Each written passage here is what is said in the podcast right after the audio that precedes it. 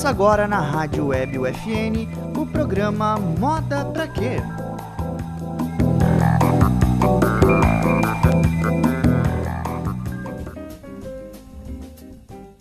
Olá, sejam bem-vindos ao Moda Pra Quê, o programa de moda da Rádio Web UFN, que traz para você diálogos para construir, desconstruir e repensar a moda.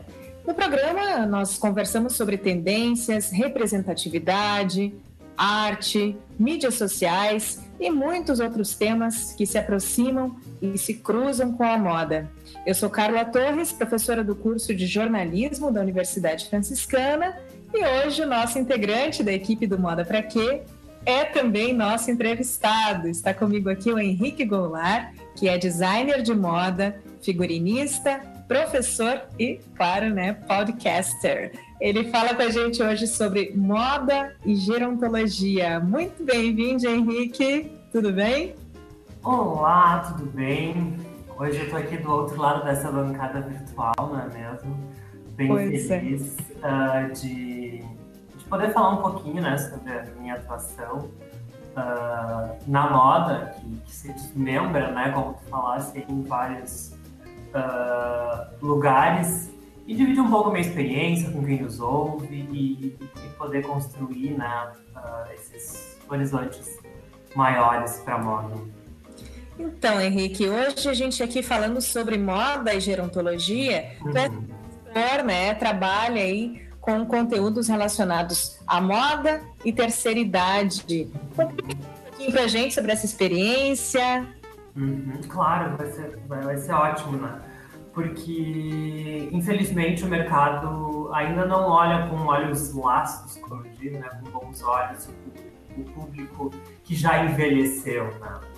E isso é um pouco preocupante, porque a gente não tem só que vender plano de saúde para as pessoas, né? A gente tem aí um mercado muito, muito importante. E há cerca de um ano, um pouco mais de um ano atrás, a convite de uma amiga que também é professora na Faculdade Metodista Centenário aqui de Santa Maria, eu fui dar uma aula sobre uh, moda para dentro da disciplina de felicidade que ela tem nesse programa de extensão que acontece uh, junto ao curso de educação física. O nome é Programa de Extensão Eterno Aprendiz, que é voltado para pessoas a partir de 45 anos que queiram, que queiram estudar, que queiram ter contato com diversas áreas do conhecimento.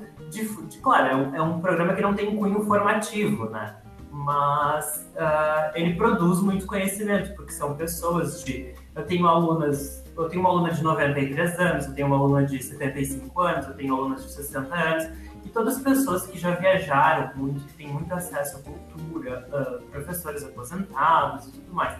Então a troca é sempre muito rica, porque a, a bagagem cultural delas é muito então, nessa experiência de dar essa primeira aula que eu intitulei de Vestindo a Autoestima, justamente para falar sobre como a moda pode ser, pode ser não, é essa ferramenta que nos permite uh, trabalhar essa, a questão da autoestima na gente sem, sem que nós estejamos expostos a, a regras, a, a, a, mandamentos, né, como eu digo, uh, de outros e que possamos ter autonomia na construção da nossa própria identidade.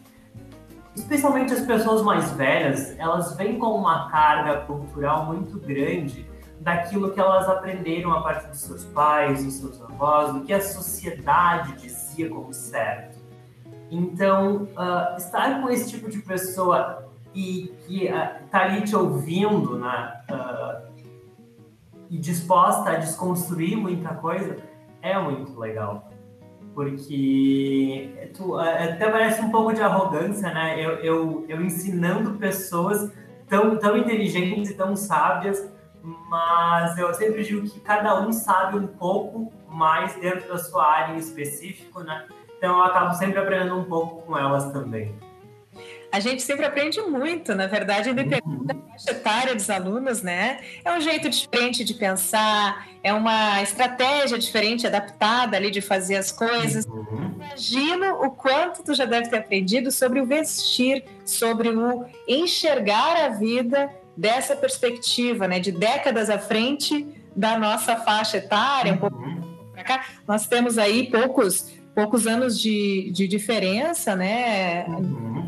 Equipe ali são alunas. ah, Daqui a pouco, né, nas próximas edições, a gente começa a integrar mais as meninas do curso de jornalismo que fazem a produção aqui, mas nós temos aí no máximo, talvez 10, 15 anos de diferença. Essas pessoas, como tu falaste, 90 e tantos anos, então realmente é muito, muito aprendizado, muita coisa para passar, né, Henrique? Eu tenho alguns dados aqui, Henrique, para a gente pensar um pouquinho, conseguir desenhar, como se diz, essa persona, né? Quem Uhum.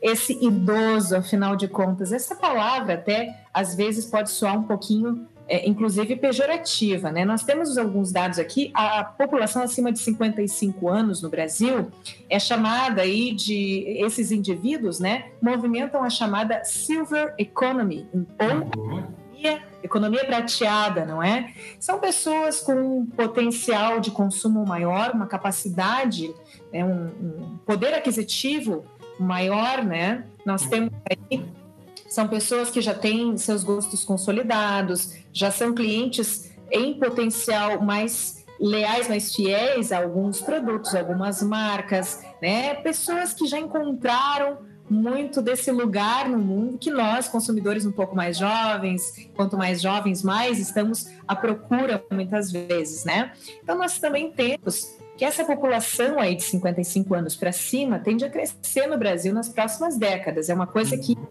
deve servir como um sinal importante para as marcas, né, que começam a pensar nessa faixa etária, começam a se voltar para esse público. É uma projeção da população do IBGE, inclusive. 2043, Henrique, a gente tem um quarto da população aí, mais ou menos, que vai ter mais de 60 anos. Enquanto esses jovens de até 14, 15 anos devem ser um pouquinho mais de 15, 16% da população. É uma grande diferença, né, Henrique? Sim, uh, a, gente, a gente percebe justamente uh, que o público, uh, né, que a gente diz, os jovens idosos, esse público vem crescendo muito, né? E aí a gente precisa começar a olhar para eles de uma maneira diferente. E, e, esse mercado tem, tem crescido muito. Uh, se eu não me engano, aqui no Brasil, atualmente, só, só em termos de números, né? Segundo a Harvard Business Review, só no Brasil, uh, é, essa, esse público movimentou 1,8 trilhão de reais. Então, é preciso olhar para eles como potência de economia, né? Uh, 1,8 trilhão de reais em, ao ano? Isso, é. Olha Entendi. isso, gente. É muita coisa. São 28. Olha só, o que a gente tem aqui até isso, hoje. Claro, desculpa, eu até. É, 1,8 trilhões de reais no Brasil, né? E aí, no, no mundo, a expectativa é que. Isso, claro, eles estavam falando em 2020, né? É que no Exato. mundo esse público uh, movimentasse em torno de 15 trilhões de dólares. Uh, essa, até essa informação está disponível na, no site da revista Exame, que eu uh, usei recentemente para uh, executar um trabalho, e, e fiquei também em, surpreso né, com, com esse número, porque sim, a gente sabe da importância, assim, a gente sabe que esse número está crescendo cada vez mais, né? mas eu não, não achei que fosse tanto, sabe? Mas aí a gente também precisa olhar, né? A gente está passando por uma pandemia já praticamente uh, um ano e meio, né? E as únicas pessoas que tiveram renda garantida foram as pessoas que estão aposentadas. E geralmente as pessoas aposentadas são pessoas mais velhas. Então, certo que estão, entre aspas, né, com a sua renda garantida. Então, uh, a gente tanto a moda, né, quanto qualquer outro segmento do mercado precisa olhar com, com olhos de que o que eu posso oferecer para essas pessoas, uh, reconhecendo eles como consumidores e não só como pessoas uh, que tenham alguma limitação, porque hoje a gente vê, né, muitas, muitas, muitas empresas oferecem produtos sempre pensando Uh, num aspecto que é muito atrelado ao envelhecimento, né?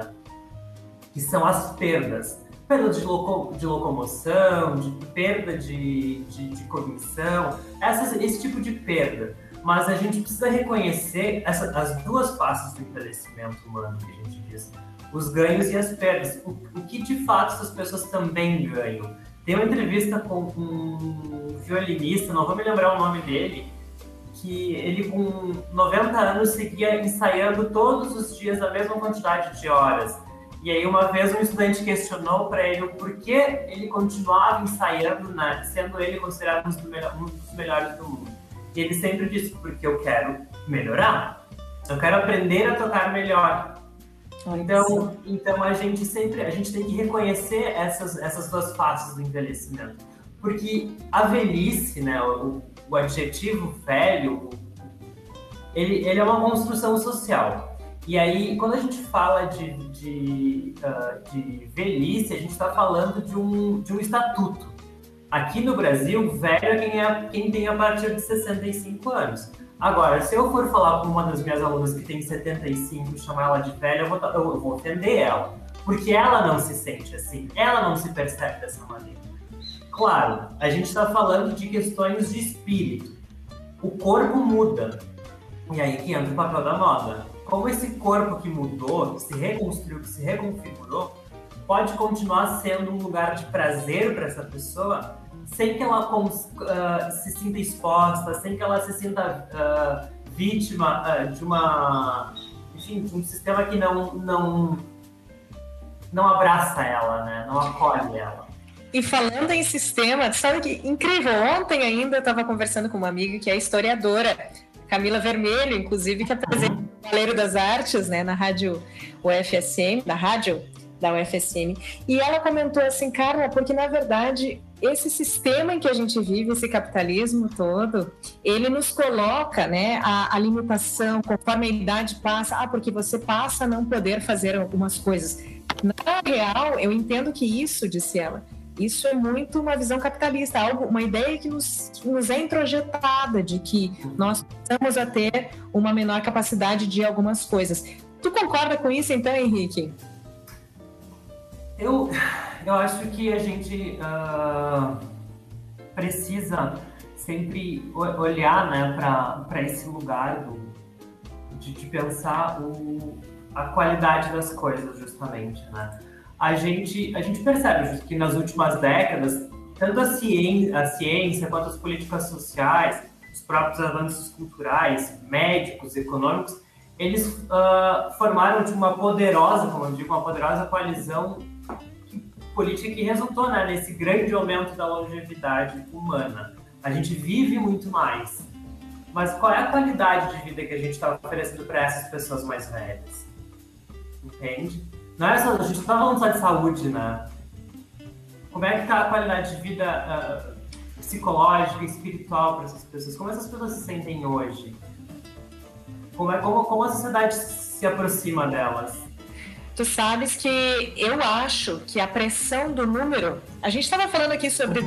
BGE, a pressão do número, eu acho que vai fazer com que isso, esse mercado e essas políticas se movam. Agora eu estava olhando aqui, revisando, é uma inversão, Henrique. Hoje a gente tem cerca de 13% da população na faixa aí dos 60 anos, né, ou mais, enfim, a partir de 60 anos, 13%. Em 2043, a projeção do IBGE é justamente de que essa população totalize aí, uh, vamos ver aqui, em 2043, essa população de 14 anos é que vai ter ser a média de 15, 16%. Então, hoje os idosos são 13, em 2043, esse pouquinho de porcentagem da população vai estar na faixa etária ali dos 14 ou 15 anos. Então, essa faixa é, acima de 60 anos é que vai estar dominando. É aí que eu acho que essa, essa indústria, que essas políticas, que essas, digamos, essas dinâmicas, né, tanto de produção quanto de consumo,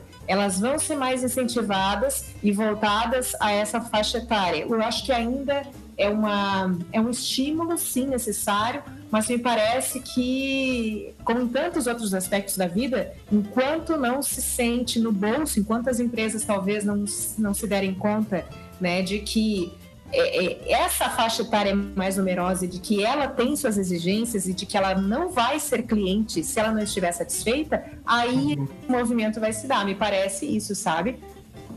É, eu percebo muito na fala das minhas alunas que é muito isso, assim, elas sentem falta de marcas, de produtos que dialoguem com elas, entende?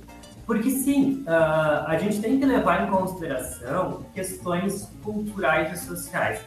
A gente é inegável que a sociedade, ao longo da sua trajetória, ela vai se atualizando, ela vai se mudando, né? O, seu, o seu modo de ser, os seus costumes, eles passam por essas atualizações. Mas as pessoas que ficaram, que, que nasceram na década de 40, na década de 30, na década de 50, elas não têm a mesma formação que nós, que nascemos na década de 80, 90.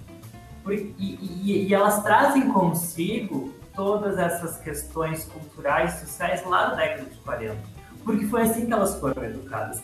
Então as marcas precisam olhar para esses lugares. Eu tenho alunas que acham linda, por, lindas, por exemplo, calça de couro, mas não usam porque acham vulgar. Olha Porque o couro, para elas, tem essa conotação erótica, tem essa conotação sexual. Por mais que não tenha. Entende? O ser, o ser sensual, para elas, é problemático. E a sensualidade hoje é uma coisa muito explorada pelas marcas moda. Então, sim, a gente tem que. As marcas, por exemplo, que decidem né, trabalhar com esse público, tem que ter esse olhar do, do do que realmente dialoga com esse público, o que esse público busca. E em, em, termos de números, eu acho que é muito importante essa questão da porcentagem, né? Que, por exemplo, no Brasil, em 1950, era, nós tínhamos, a, popula a população era de 4,9% de idosos. E nos anos 2000, ela já estava em 7,8%. Já em 2050, a perspectiva é que chegue a 23,6%. Então o Brasil está se encaminhando para o mesmo caminho da Europa hoje, que é para um envelhecimento da população. E então, de que maneira a gente pode pensar políticas, ou, ou, ou públicas principalmente, não que, que só uh, assistam esses idosos, mas que ajudem as, essas novas gerações aí que vêm se formando a a garantirem que os idosos tenham essa qualidade de vida.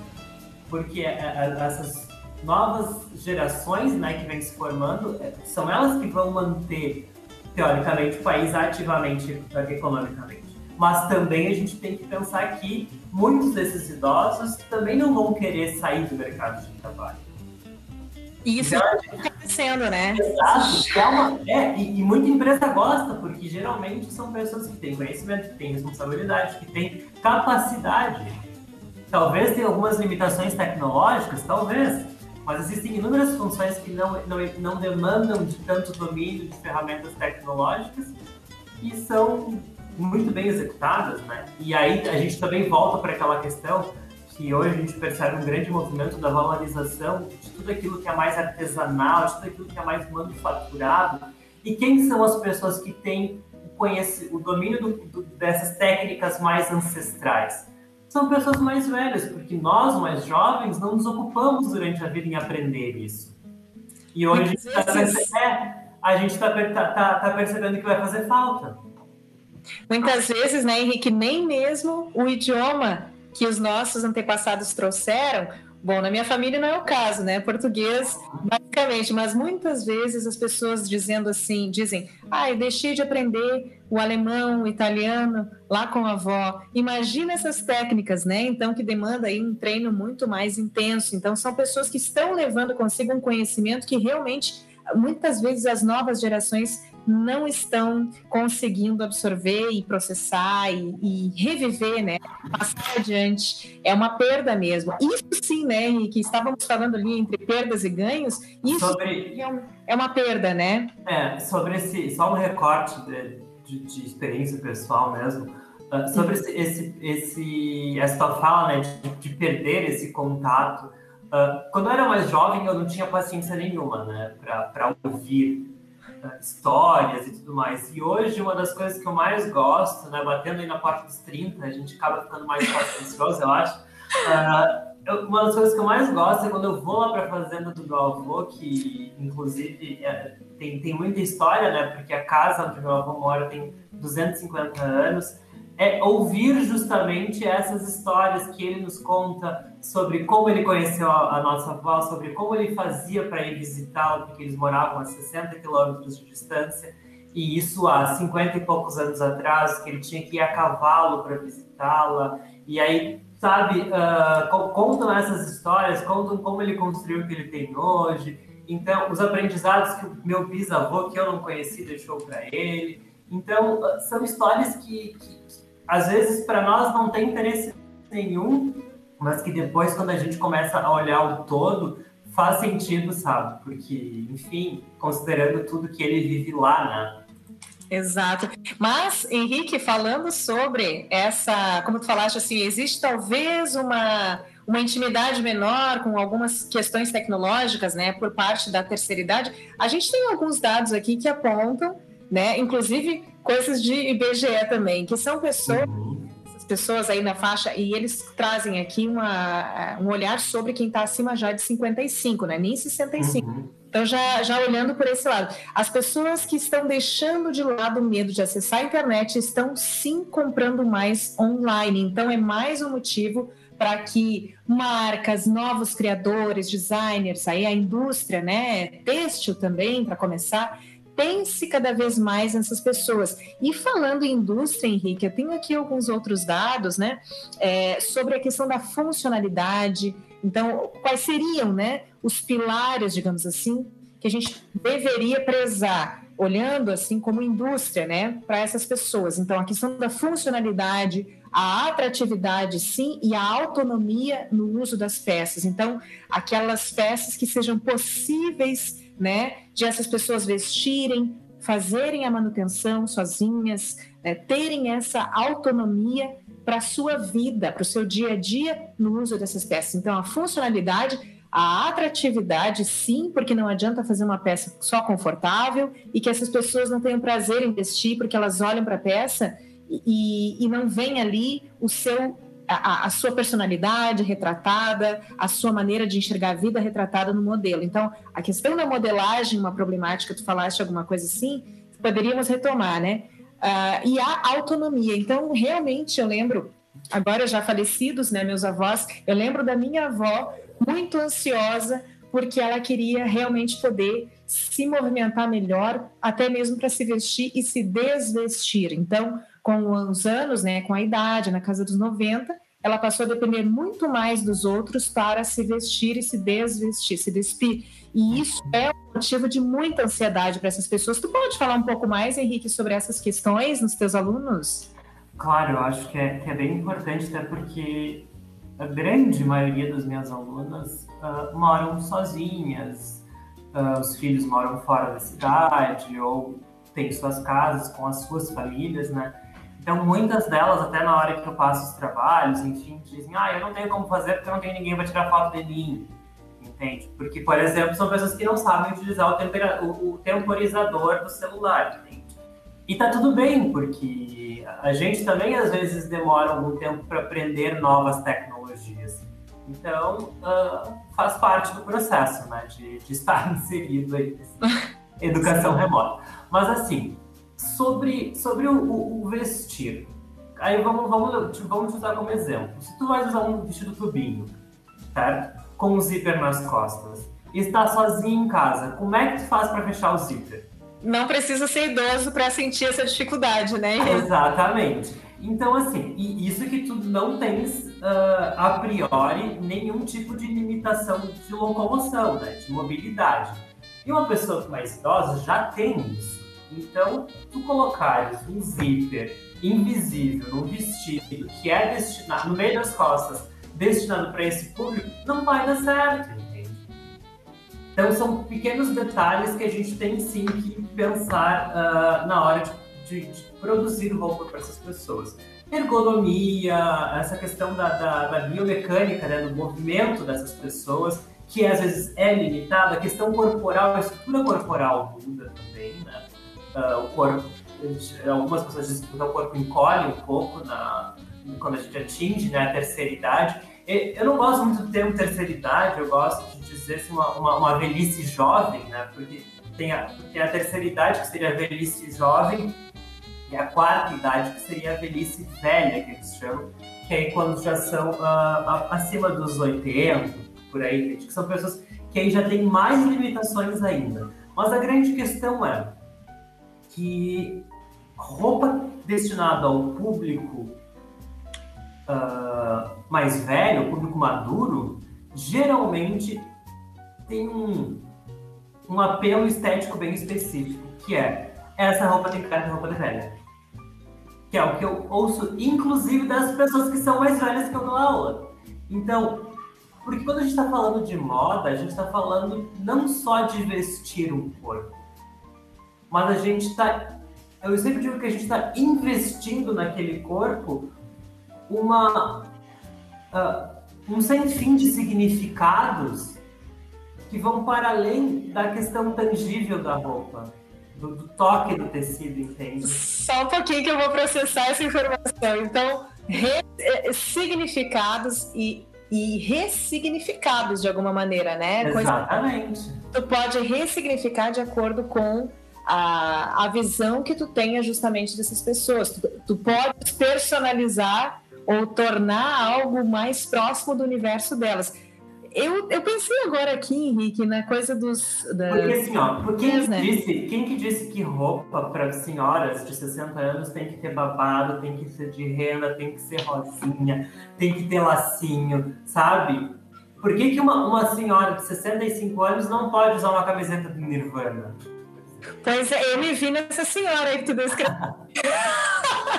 Esses babados, eu gosto dessas coisas. E eu não cheguei na terceira idade, então acho que é, é uma questão muito identitária. Né? Exatamente, de pesquisar e de saber qual é. Qual, desenhar melhor essa persona mesmo. Porque tem pessoas muito mais jovens que gostam dessas coisas e pessoas que vão querer vestir a camiseta do Nirvana, por exemplo, né? Exatamente. Uma, outros pontos aqui, né? Só a gente percorrer aqui, que eu achei interessantes, Henrique. Daí tu vais pontuando para a gente também algumas coisas a respeito. Fica à vontade. Ó. Então, essa questão dos conhecimentos necessários, isso aqui me chamou bastante atenção.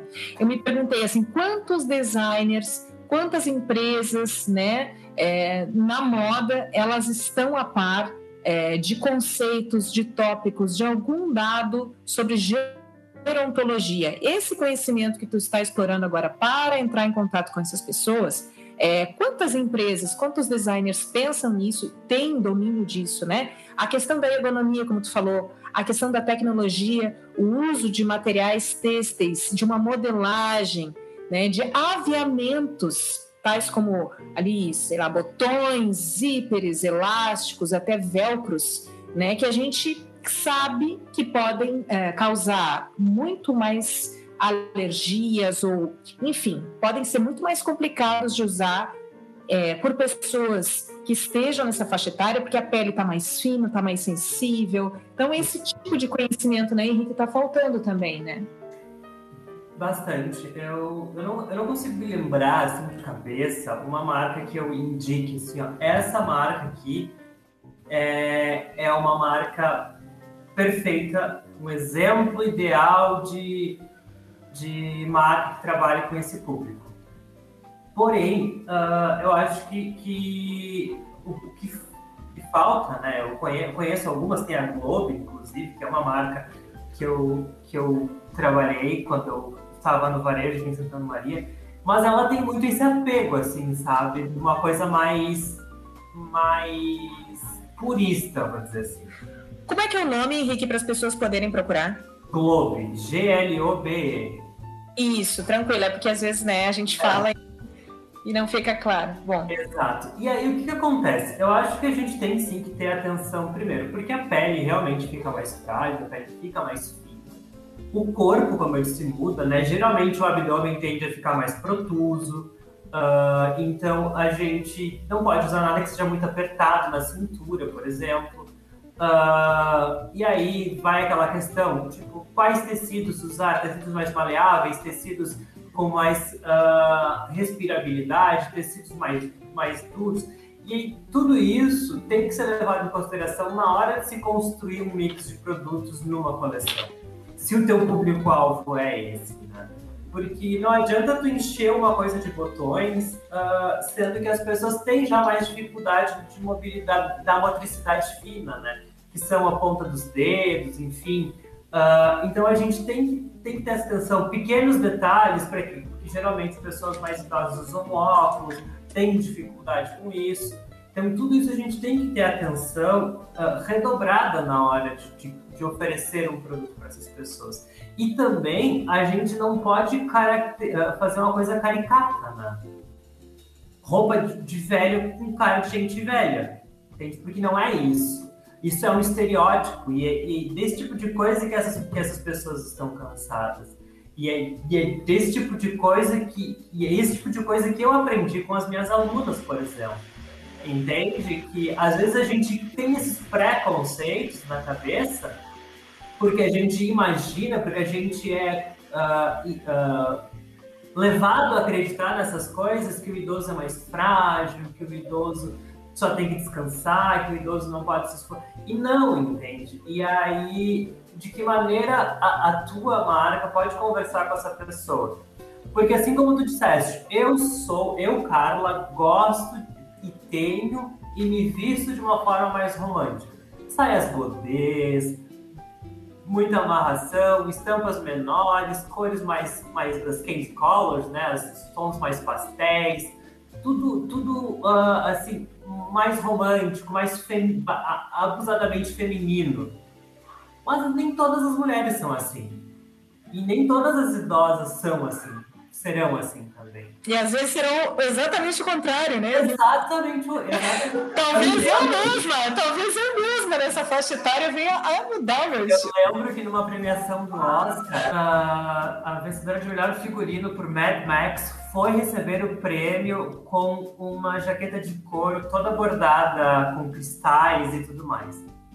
E aí, durante a aula na graduação, uh, a gente recebeu uma consultora de imagem que disse que ela não estava cumprindo com o decoro da cerimônia, porque uh, era uma cerimônia que é o tenue de soirée ou black tie, né?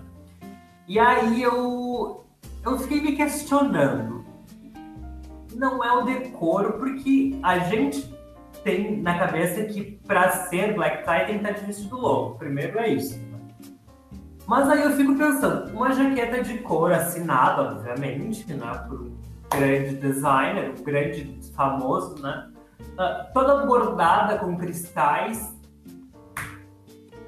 Se isso não é estar dentro de um, de um dress code certo, o que é, né?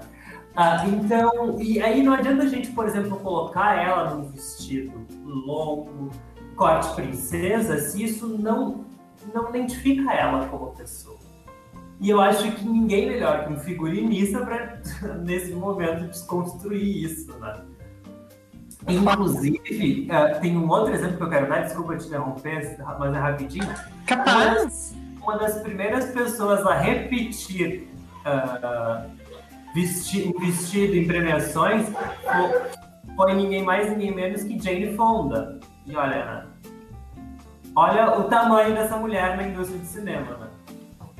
Sim, eu estou passando por um problema aqui típico da pandemia, Henrique. Minha vizinhança é muito barulhenta, mas vamos lá, vou tentar interagir aqui. Se estiver muito alto, me avisem. Mas uhum.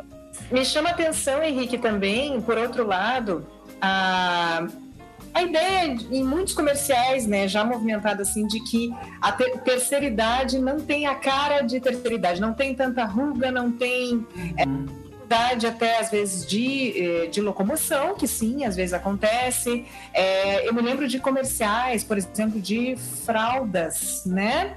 Então, pessoas uh, que ensinavam ali aquela, aquelas situações, enfim, que estariam é, supostamente usando aquele produto eram pessoas é, até jovens demais. A gente olhava assim e não enxergava uma, uma pessoa acima de 55, 60 anos. E isso eu lembro, colegas, inclusive, né, colegas de teatro, pessoas comentando sobre isso. Mas como assim? Uh, como assim que uma pessoa que usa fralda, dizia uma colega minha, na época, devia ter uns 65 mesmo, como que uma pessoa que usa fralda naquela idade teria aquela cara, diz ela assim. Uhum. A gente realmente vê, por um lado, a negação, né? de que na indústria, né, de que essas pessoas precisam ter uma roupa não só acessível, mas também vestível, do ponto de vista não só da funcionalidade, mas da atratividade. Por outro lado, quando se fala nas necessidades dessas pessoas, na mídia mesmo, a, a imagem que essas pessoas têm, não, é, aliás, dos atores, não reflete também esse público. Então, existe uma série de desconfortos, eu imagino, da parte dessas pessoas, né? É, quando se, quando tentam se ver mas não se enxergam na mídia, por exemplo, também. Né? Então, essas campanhas, a gente tem muito hoje o, dito plus size, que na verdade é uma pessoa, às vezes, de 60 quilos, 65 quilos, com todas as curvas, né? que também não corresponde às pessoas que são, que se enquadram, que se, se dizem plus size. E assim me parece ainda acontecer com modelos né, de, que seriam voltados a uma indústria aí que atende pessoas acima de 60 anos e que, na verdade, não refletem essas pessoas, a imagem dessas pessoas. É, é isso também eu vejo como um problema, Henrique. Não sei como é para ti, mas eu vejo como um grande problema ainda. Então, a, a grande questão uh, hoje, né, e não é só do público mais velho, justamente, é que o corpo ele deixa de ser orgânico, né? O corpo ele se torna algo plástico, uh, editável a todo momento e a gente pode perceber isso através dos filtros do Instagram, né? que foi uma febre absurda onde o cabelo é perfeito, a pele não tem marcas, não tem, não tem rugas, não tem nada. Uh, então, a, a gente precisa falar muito sobre isso ainda, sobre essa como, eu, como essa, esse aspecto orgânico do corpo, do envelhecimento orgânico do corpo. Sim, eu acho que se a pessoa não se sente bem, se aquilo causa um, uma, uma, um desconforto psicológico tão grande na pessoa, ok, a gente tem uh, essas alternativas, né? O Botox, as cirurgias plásticas, justamente para corrigir esses, esses, essas uh, naturalidades, né? Porque não são falhas, são naturalidades. O corpo enruga, né? naturalmente. Então, a pele fica flácida. Então, uh, e eu acho que as pessoas, principalmente as pessoas mais velhas, acabam estando mais expostas a isso, porque quando uma, uma mulher, por exemplo, de 65 anos vai para a capa da Vogue, ela até pode ter uma que outra ruguinha, mas a pele dela é perfeita. Porque aquela imagem ela é tão tratada que ela não, ela não, é, ela representa um ideal, ela representa um, um corpo, um ideal de corpo que é irreal, que não existe. E aí isso reverbera nas pessoas aqui fora, e aí quando eu digo nas pessoas, eu digo em mim, eu digo em ti, eu digo nos velhos, nos novos, um ideal de corpo que não existe e que está todo mundo buscando. Que é o corpo perfeito, que é a pele sem marcas, que é a pele, o, o rosto sem rugas. E aí existe essa escravização, essa ode, né? Eu digo essa ode ao jovem, essa adoração, esse louvor ao ser eternamente jovem e imperecível. Mas a única coisa que é eterna, né? Porque até onde é que eu, onde é que eu li isso esses dias? Que a gente cria produtos uh, orgânicos e coloca eles em embalagens indestrutíveis, que são os plásticos. As únicas coisas que são indestrutíveis são de plástico. E nós não somos de plástico, nós somos feitos de carne, osso, nós somos orgânicos. Nós viemos aqui justamente para algum momento a gente vai servir de adubo, entende? Para outras coisas.